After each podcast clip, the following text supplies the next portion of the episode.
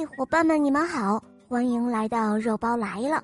今天的故事是纳瑞汉小朋友点播的，让我们来听听他的声音吧。大家好，我叫纳瑞花，我今年四岁呢，我来自农家一戳市，喜欢小肉包童话《妈妈生日记》，我也喜欢我。的同学是叶天使，我今天想点播一个故事，名字叫《大狮子的座位》。我喜欢小肉包姐姐讲故事。好的，小宝贝，你点播的故事马上就要开始喽。下面请收听《大狮子的座位》。嗯嗯，故事马上开始喽。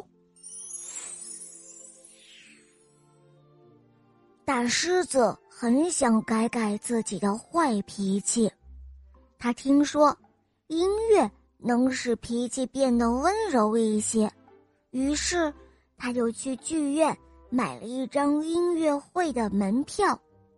到了剧院，大狮子看了看票，一排一座，他就找到座位坐了下来。哎呀，这座位那么小。大狮子坐着很不舒服，他开始有些烦了。坐在第二排中间座位的是袋鼠妈妈和他的宝宝们。袋鼠妈妈说：“嘿，狮子先生，您长得这么高大，坐在我们前面像一堵墙，您能不能和我们换一换座位啊？”大狮子看了看袋鼠妈妈的座位。是第二排，连腿都伸不直，坐着就会更不舒服。他竖起了猎毛，大声地说：“不行，我的票是一排一座，我不想换座位。”哦，对不起，这儿恐怕不是您的座位。您看，我的座位才是一座一排。小兔子很有礼貌地说。大狮子更生气了，他压着火说：“什么？你的座位？哼！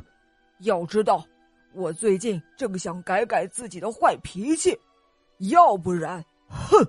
唉，小兔子吓坏了，只好退到边上哭鼻子去了。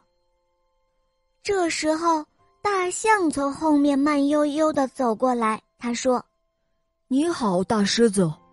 这家剧院从不把前面的座位安排给大型动物的，那样会挡住后面的小动物的。嚯，不可能，大象先生，我的票的确是一排一座。大狮子边说边把票拿了出来，递给大象看。